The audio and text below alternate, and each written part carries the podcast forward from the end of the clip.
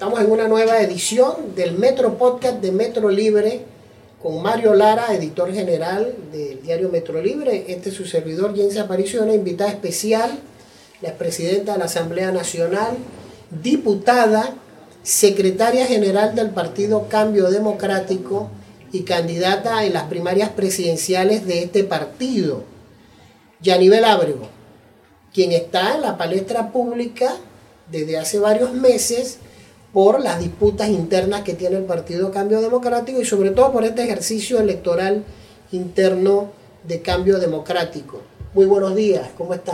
Buenos días, Jane. Gracias por la entrevista a tía Metro Libre. Gracias la primera pregunta que le queremos hacer, ¿por qué usted quiere ser candidata presidencial?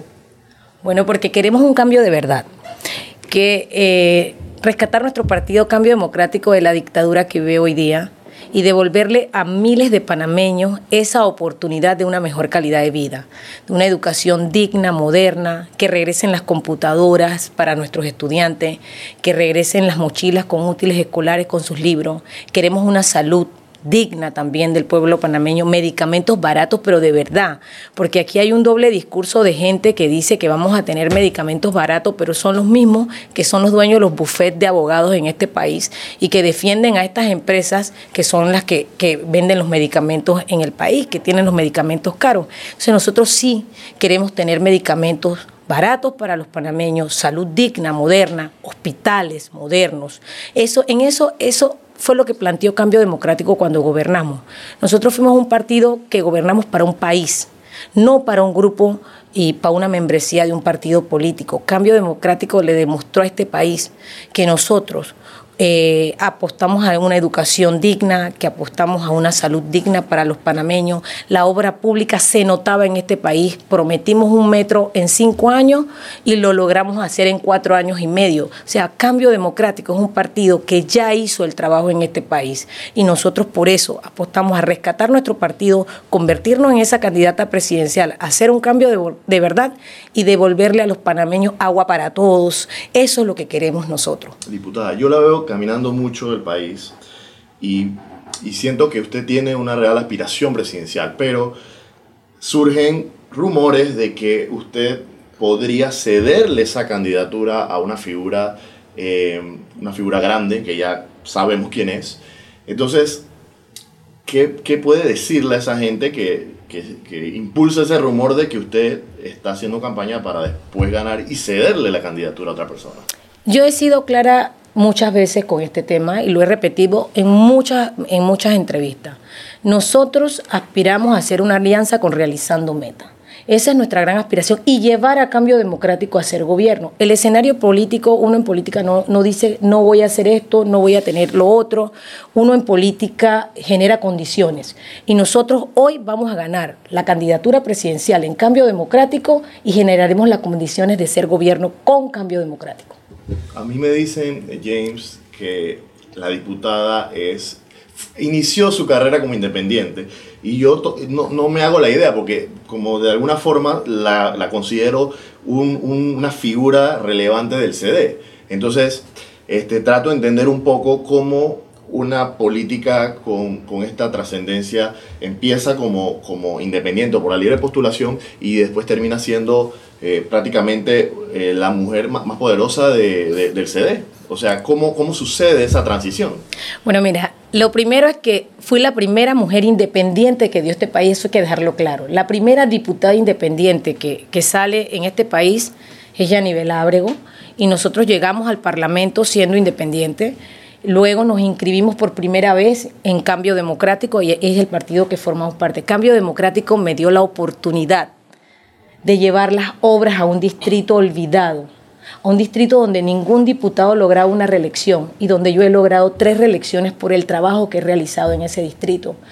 Créeme que Cambio Democrático me dio la oportunidad que las carreteras llegaran a Capira, que la salud llegara a Capira, que mejoráramos la educación. Y es por eso que formo parte hoy de ese colectivo. ¿Y, y hoy no aspiro... Porque es que lo que pasa, mira lo que, lo que te digo, y yo respeto mucho y he apoyado las candidaturas independientes, porque el tema de la ley eh, en las reformas electorales yo participé muy, muy fuerte ayudando a que los independientes tuvieran ese espacio. Cuando yo corrí por la libre postulación, el que firmaba se tenía que borrar de los partidos políticos.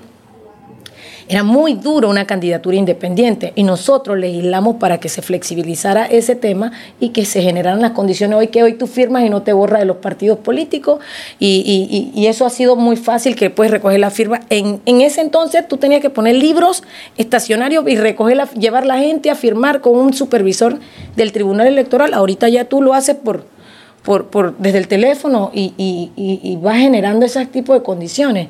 Entonces, pero cuando yo llegué al Parlamento, era Tito Afú y yo los dos únicos diputados independientes que estábamos en ese Parlamento. No teníamos ni siquiera una bancada, porque el, reglamento interno orgánico de la Asamblea Nacional dice que tú tienes que tener cuatro integrantes para tener una bancada. No pertenecíamos ni siquiera a una bancada. Primer obstáculo que teníamos para llegar, para poder generar, pertenecer a una comisión, ¿cómo, cómo hacíamos para estar? Teníamos que decidir a qué bancada íbamos a, eh, a pertenecer. Empezamos por allí. Realmente, desde la libre postulación yo llegué porque yo no tenía oportunidad en ninguno de los partidos poderosos para llegar al Parlamento, porque nadie me conocía.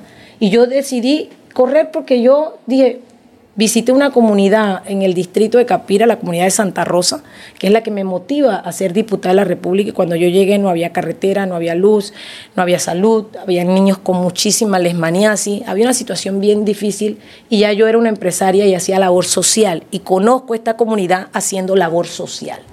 Cuando yo salí de allí con mi equipo, con mi grupo, eh, decidimos que teníamos que hacer algo por esas comunidades y por eso llegamos al Parlamento, no porque yo tenía una ideología de la libre postulación o yo conocía la libre postulación, yo vi una oportunidad que los partidos me estaban negando en ese momento, vi esa oportunidad y llegué al Parlamento.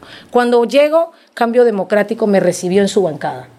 Eran gobierno, me recibieron en esa bancada y el presidente Martinelli me pidió que él quería que yo formara parte de Cambio Democrático y me abrió las puertas en su partido y es como llegué a Cambio Democrático. ¿Por qué esta disputa en cambio democrático. Yo tengo entendido que las diferencias con Rómulo Rux y el grupo que él representa comenzaron una vez terminaron las elecciones presidenciales pasadas.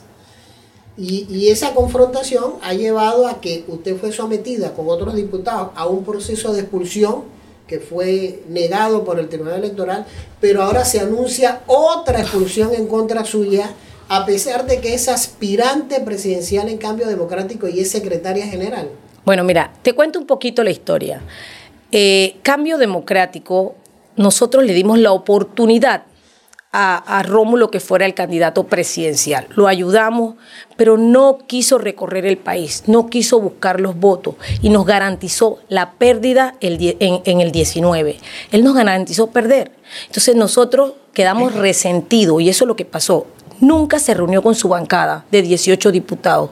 La segunda bancada más fuerte del Parlamento es la bancada de Cambio Democrático. Y perdemos las elecciones y el hombre ni siquiera nos busca para reunirse con nosotros ni hablar con nosotros como secretaria general tomé la iniciativa de recorrer el país, empezar a ver qué había pasado con nuestros candidatos, cantidad de gente herida que había perdido por dos votos, por tres votos, que el candidato presidencial se concentró en una campaña para él y se olvidó de los candidatos a representantes, alcaldes y diputados. Él se concentró en una campaña presidencial aislándose de las bases y aislándose de la estructura política de cambio democrático. Y eso es lo que sucedió. Ahí empieza esto. Cuando yo veo que él todavía pierde y ni siquiera reúne a, su estructura política para ver cuántos representantes saqué, cuántos alcaldes saqué, cuántos diputados saqué y hablar políticamente de, de lo que vamos a hacer. Es más, él tenía que liderar la supuesta oposición que nunca ha hecho, que nunca ha hecho ahora se inventa una trampa más para no competir, porque nosotros hemos aspirado a renovar la junta directiva y él no, él no lo ha permitido. Él no lo ha permitido. Ha metido todas las trampas y todos los obstáculos habidos y por haber para no ir a una elección. Incluso, no sé si ustedes recuerdan que cuando venían las primarias empezaron a decir que Cambio Democrático no iba a ir a primaria, que lo iban a postular por otro partido y empezaron a inventar un poco de teoría que el Tribunal Electoral le dio. Eso no tiene viabilidad. Y hoy le corresponde enfrentarse el 9 de julio en las primarias presidenciales y se inventa otra expulsión en medio de este proceso. Es un cinismo y es un miedo terrible que él tiene. Cuando yo veo esta foto con Rómulo, yo, yo veo que hay armonía, hay cierto feeling eh, que pudo haber perdurado si algunas decisiones se pudieron haber tomado. Eh, esta foto, ah, o sea, ese era un momento especial en el que usted y Rómulo eran una mancuerna. Así es, yo lo apoyé. Yo lo apoyé para que él fuera el candidato presidencial. Mi circuito fue el más votado, para que lo sepas. Yo lo apoyé, pero él demostró la incapacidad de liderar un equipo porque él no es líder. El que, el que aspira y que se le da la oportunidad tiene que liderar y él no tiene ningún liderazgo. ¿Y, yo qué hago, con, qué yo hago con un candidato que me garantiza perder? ¿Qué hago con un candidato? yo soy política. No, nunca se dio una ruptura. Miren lo que pasó, perdimos la elección. Yo lo llamé a una reunión y yo le dije a él en esa reunión, ¿sabes qué? Eh, perdimos, hay que revisar por qué perdimos, hay que recorrer el país y visitar a la gente por qué perdimos. Yo sabía ya por qué habíamos perdido, por qué no visitó las comarcas, por qué no quería buscar los votos. Pero yo gané. Yo he garantizado ganar elecciones. Yo soy una política exitosa. Yo he ganado elecciones y es lo único que nos ha garantizado a nosotros y al equipo político de cambio democrático perder. Y es por eso que nace este nuevo liderazgo que tenemos nosotros y que el 9 de julio les vamos a ganar de manera contundente en esa Viene casilla la primaria presidencial. Hay dos escenarios que usted gane, como usted está asegurando que va a ganar. Que ya ganamos el 19 de marzo. O que usted pierda. Esas dos posibilidades. Pongamos el peor escenario, que usted pierda. No existe ese escenario en nuestro, en nuestro, en nuestro camino. que va a ganar esa Nosotros estamos seguros que vamos, y vamos a ganar. hacia atrás. Hubo elección de convencionales, hubo elección de convencionales hubo elección de la Secretaría de la Mujer, hubo elección de la Secretaría de la Juventud. ¿Qué pasó ahí? ¿Qué pasó con la Secretaría de la Mujer y qué pasó con los convencionales? Porque hasta ahora nadie sabe quién tiene la mayoría. Yo, yo lancé el reto. Yo le dije a él, si tú tienes la mayoría de convencionales, vamos a la convención. Yo lo reté y hoy nuevamente lo reto. Si él tiene la mayoría de convencionales, vamos a la convención y vamos a demostrar con votos quién los tiene. ¿Cuántos convencionales son? son 1945 convencionales, si no me equivoco ahí. Su matemática le dice que tiene la mayoría. Nosotros tenemos la mayoría de convencionales. Sí los tenemos. Y ya estamos recogiendo la firma para solicitar la convención nuevamente. La convención es en noviembre. No, que noviembre. La convención el tribunal le dio hasta el 19 de julio para hacerla. Y él la está evitando una vez más. Evita ese escenario. ¿Por qué usted dice entonces que Rómulo Roque es un presidente eh, con fecha de caducación. Sí, porque vencimos el, en enero del 23, se venció el término de la Junta Directiva.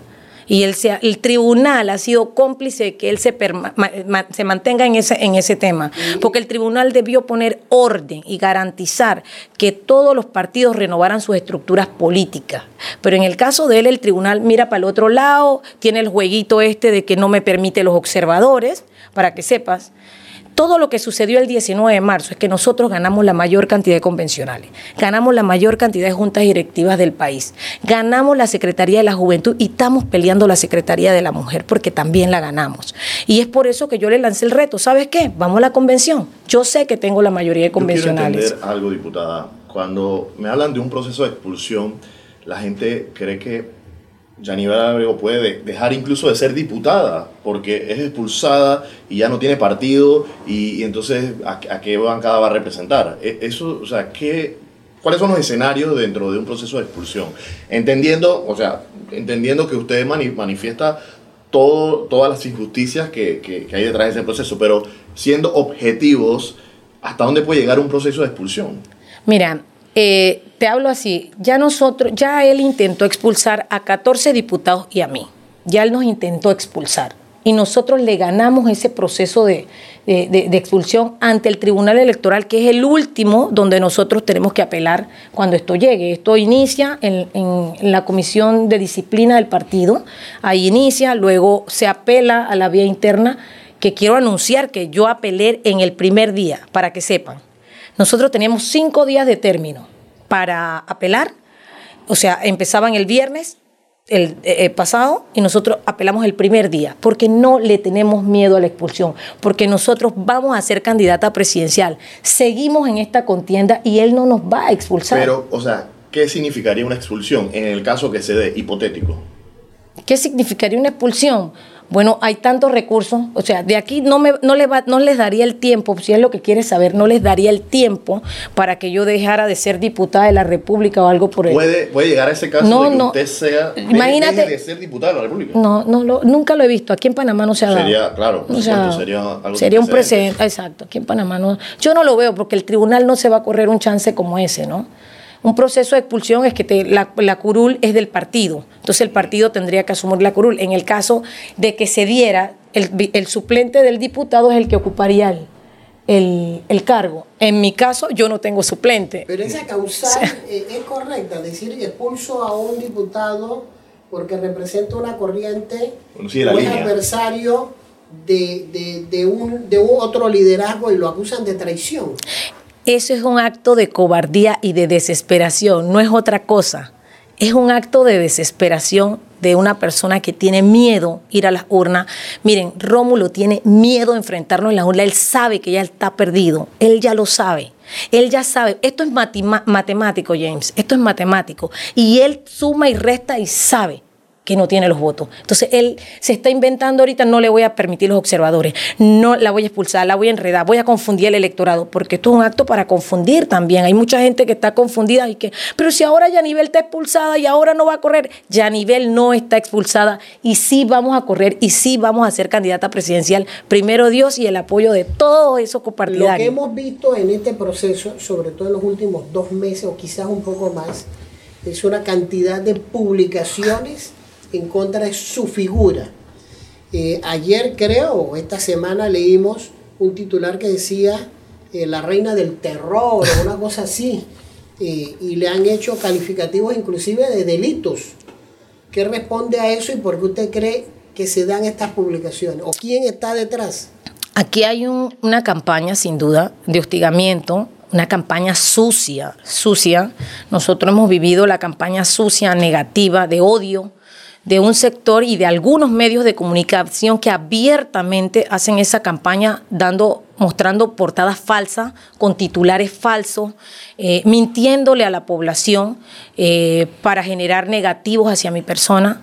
Eh, sin embargo, nosotros no hemos parado de caminar, hemos presentado las denuncias correspondientes a estos medios de comunicación que nos han atacado, que nos han acosado, que han mentido para difamarnos y yo solamente les digo que los votos se buscan en la calle, en contacto con la gente, con propuestas, no con campañas sucias y negativas. Le hacemos un gran daño a la población, le hacemos un gran daño a la democracia cuando actuamos de esa manera, que queremos controlar desde un medio de comunicación la opinión y los votos del electorado. Y le hacemos un gran daño. Yo creo que aquí Panamá requiere un- un- un- un- una persona con propuesta, un candidato con propuesta, que genere condiciones. Panamá está con el desempleo altísimo. Nosotros tenemos que generar condiciones para crear empleo, mejorar la calidad de vida de los panameños. Eso es lo que tenemos que hacer no difamando y haciendo campañas sucias. Sin duda que hay algunos medios dedicados, pagados,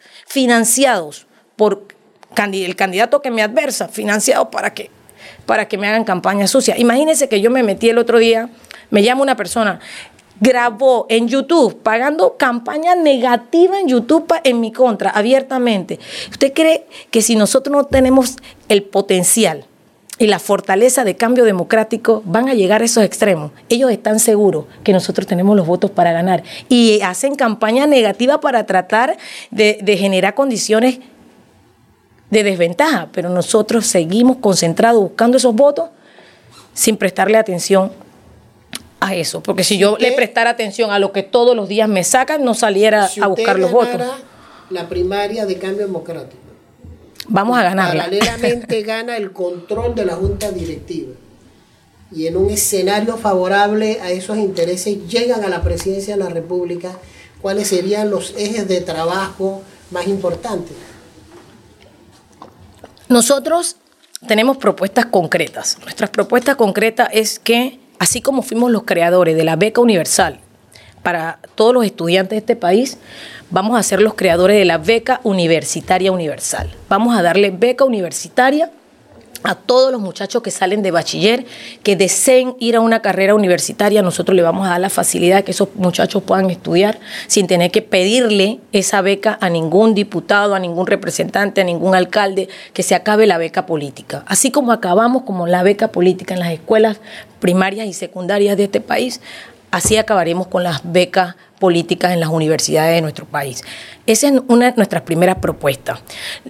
Otra propuesta, levantar la economía apenas que llegamos. ¿Cómo vamos a levantar la economía apenas que llegamos al gobierno? Generando microemprendimientos, generando empleo. ¿Cómo lo vamos a hacer? Le vamos a dar un bono de 10 mil dólares que queremos trabajarlo a través del MIDES, del programa del Ministerio de Desarrollo Social, para microemprendedores, modelos de negocios supervisados, capacitados, con seguimiento de que eso funcione. No lo que está pasando en la AMPIME hoy día, que dan capital semillas, que nadie le da seguimiento, que la gente no, no, no te das cuenta si de verdad ayudaste a una familia a levantarse y a salir adelante. ¿Qué queremos hacer? Modelo de negocio, quieres hacer una barbería, te vamos a dar la capacitación para que tú seas barbero, para que tú hagas esto y ponerte el negocio de la barbería. ¿Quieres un salón de belleza? Te vamos a instalar tu salón de belleza. Quiero una fábrica de bloques, pues te voy a, orientar para que lo puedas hacer y puedas despegar. Tenemos que generar eh, empleo y levantar la economía. Y de inmediato eso es lo que vamos a hacer. invertir en la obra pública que está estancada. Miren, cuando Cambio Democrático gobernó, todos ustedes saben cómo había aquí el proyecto, el país se estaba moviendo, había trabajo, aquí no había albañil desempleado, se cambiaban uno de otro trabajo para que, porque les pagaban mejor. Había mucho empleo porque generamos la oportunidad de la obra pública. También creo que hay que darle herramienta a la empresa privada para fortalecerla también y generar más empleo. Así, yo creo en eso. No es que aquí nosotros estamos pensando eh, de manera radical ir en contra yo creo en que hay que apoyar a la empresa privada para que la empresa privada genere más empleo y ayude más a los panameños. Últimos 10 años ha habido mucha confrontación, mucha persecución, un discurso de descalificación muy fuerte. ¿Eso va a continuar con un nuevo gobierno o eso debe terminar? Yo creo que eso divide más a un país y el país está en este momento topado. El país requiere que reconstruyamos y que nosotros podamos levantarnos de donde estamos. Panamá es un país de oportunidades y nosotros tenemos que conciliar y generar condiciones de que a Panamá y a los panameños les vaya mejor. y eso es lo que yo creo. Como política, que ya he dado tres periodos consecutivos en un parlamento donde he vivido con tres gobiernos diferentes, sin duda tenemos la responsabilidad de reconciliar a Panamá, que usted sabe que eh, tenemos un país dividido producto de todo lo que hemos vivido los últimos 10 años. Tenemos que reconciliar a Panamá, levantarlo de donde está como panameños, ya le dije, y que a todos nos vaya mejor. Ese es el norte de lo que nosotros queremos en nuestra campaña. recientemente, diputada, vi un video en TikTok donde sale usted eh, en un discurso. Eh, sale vestida con la nagua, la nagua tradicional noble. Y en ese discurso usted remarca que usted es hija de un pescador, que usted viene de abajo, eh, yo, yo, quiero saber un poco por, por qué es parte de su discurso eh, recalcar que es hija de un pescador, uno, y dos, que algunos han interpretado que usted dijo que usted era pobre y a, y a partir de eso eh, han, han, hecho algún tipo de, de, argumentaciones en contra suya. Entonces, quisiera saber por qué usted eso, es, ese eso es parte de la campaña de odio y negativa que montaron algunos medios de comunicación. Yo soy muy, con mucho orgullo, hija de un pescador, sí, con mucho orgullo. Soy producto de la educación, del sacrificio de unos padres, de una familia que apostó a que su hija saliera adelante. Y eso es todo. Mi papá siempre me decía, Yanivel, tú eres la persona que me puede sacar de aquí. Él me lo decía toda la vida, me lo dijo, que lo podía sacar de la pesca, porque mi papá llegaba totalmente del sol, no usaba bloqueador y llegaba con úlceras en la cara y en los labios producto de la pesca. Y él me, decía, me dolía mucho cuando yo veía eso, una niña, yo veía eso y él me decía, Yanivel, esto, eh, tú eres la única que me puede sacar, tienes que estudiar, tienes que estudiar para sacarme de aquí. Y yo lo digo porque yo represento a la clase popular de este país. Yo no represento a los poderosos. Yo no represento a, lo- a los que son dueños de algunos medios de comunicación que son poderosos en este país y que me atacan de manera desmedida, como tú lo acabas de mencionar, de que en efecto yo por decir que- que vengo de un hogar humilde, me agarraron de la pobre y la rica. Dios me dio la oportunidad de salir adelante, de ser la primera diputada independiente de este país, de ser empresaria y de convertirme después de todo eso en diputada, ¿no? Entonces, eh, sin duda vengo de un hogar humilde, eh, de una familia que se superó, que hoy día vive de un mini super, de un microemprendimiento, porque mi mamá, mi papá, mi hermano y, mi cuñada viven de- de- del mini super donde trabajan. O sea, eso no es un secreto. Por eso que esa campaña de odio eh, negativas que me hacen en Capira no funciona porque en Capira la gente me conoce. La gente sabe de dónde vengo, saben que soy hija de, de- de Luis y que soy hija de Oralia y todo el mundo sabe que en efecto eso no es una historia inventada, esa es mi historia. Usted es licenciada en contabilidad, ¿es así? Así es. Eh, ¿Ejerció alguna vez? O sea, ¿tuvo, Sí, sí. tuvo trabajos de forma Sí, mi primer trabajo, yo siempre lo he contado, mi primer trabajo tuve, trabajé con la persona con quien me asocié después, es Domi Luis Montenegro, ya fallecido. Eh, fue la persona que me dio la oportunidad de trabajar con él, trabajé con él 12 años y luego nos asociamos y me, dediqué al tema de la construcción de vivienda, promoción y, construcción de vivienda y ese es el trabajo que nosotros nos dedicamos después, antes de ser diputada de la República. Por eso te digo, en mi distrito, en Capira, me conocen por ser una empresaria que- que buscó la diputación a través de la libre postulación porque los partidos políticos no daban esa oportunidad. Y aquí estoy, hoy aspirando a ser la próxima candidata cambio presidencial. democrático, una vez terminen todos estos procesos, no termina debilitando al partido frente a la contienda. Yo he tenido la capacidad política, James, de generar consenso. Yo soy una mujer de consenso, soy una mujer de retos y siempre los he logrado. Yo soy una mujer, gracias a Dios, en política ganadora y esta no va a ser la excepción. Y cuando ganemos, voy a llamar a la unidad del partido, voy a levantar la bandera del cambio democrático y le voy a devolver a nuestro copartidario del país un partido robustecido, fuerte. ¿Y ¿Qué pasa si el escenario cambia y por razones judiciales la justicia dice Ricardo Martinelli no corre? Pero es que aquí estamos nosotros. Esto es un, esto es un, miren, miren que lo que yo dije es una alianza de CD y realizando metas. Nosotros vamos a generar las condiciones para hacer gobierno. Ustedes no tengan la menor duda, esta campaña nosotros vamos a hacer gobierno. Y si se encuentra con Rómulo después que termina la contienda y usted sale victoriosa, ¿usted lo perdona y lo llama? Es que él no es mi enemigo político, él no es mi enemigo, él es mi adversario. Entonces yo en política, ya le digo, yo soy una mujer de retos y de consenso. Yo en el Parlamento, ustedes todos vieron mi historia en el Parlamento cuando fui presidenta de la Asamblea. Yo gané en la primera presidencia con, con 39 votos, si no me equivoco. Y la segunda presidencia la gané con 52 votos. ¿Usted cree que eso fue producto del consenso? ¿Con de, co- de gente quiénes no haría alianza? Con los panameñistas. ¿Por qué? porque los panameñistas han sido el peor gobierno que ha tenido este país. Perseguidores, perversos, malos. Le, hizo- Todos. le hicieron daño Todos, al hay gente. No, yo hablo, yo hablo de en, en- en el contexto de lo quiere que. decir que el PRD está, estaría allí.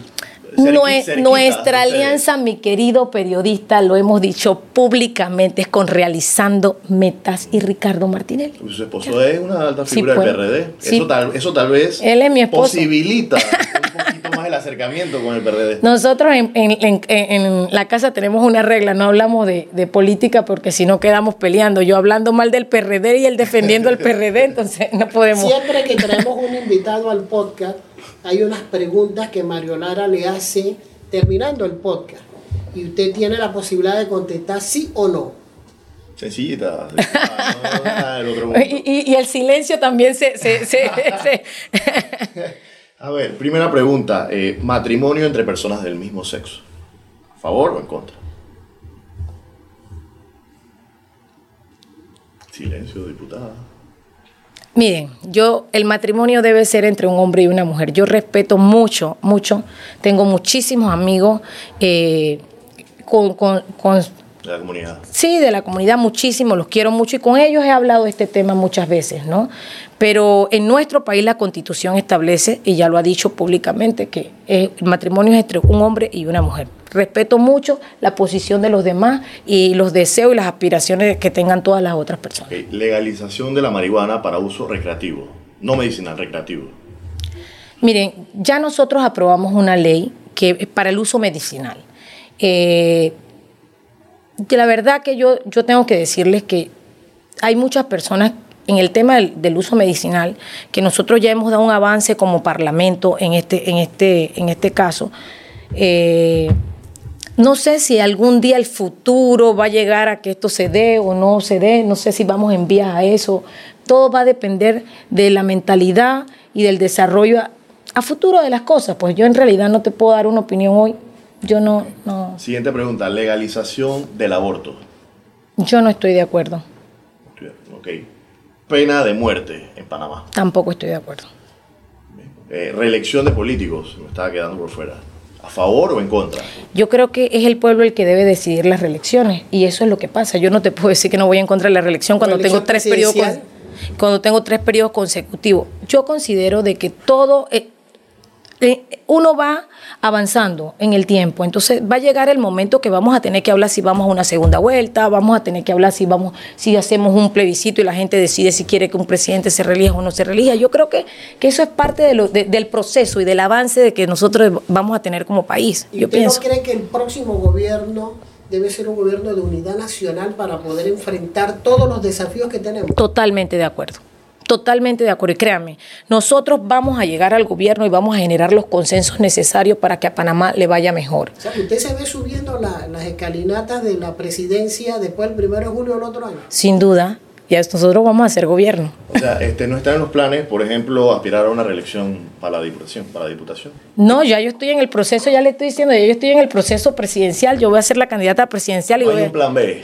Eh, usted sabe que si yo pierdo, por decirle la cosa, si yo, yo llegara, como dice usted, al peor escenario, a perder, el, el- el- yo no puedo correr de nada. Eso lo- la ley electoral lo establece. Entonces nosotros estamos obligados a ganar este 9 de julio en la casilla número 4. Vamos a ganar esa candidatura presidencial y vamos a hacer gobierno en el 2024. Y le vamos a devolver a Panamá todas las cosas que Cambio Democrático les dio cuando gobernamos, porque aquí hemos tenido gobierno de todos los partidos políticos, pero el mejor gobierno que ha tenido Panamá, donde había más trabajo, donde a los panameños le iban mejor, es el gobierno de Cambio Democrático y ese es el gobierno y el partido que yo represento hoy y que vamos a abanderar. Muchas gracias, eh, diputada, por participar en este podcast. Muchas gracias a Mario Lara y nos vemos con otro personaje la próxima semana. Gracias.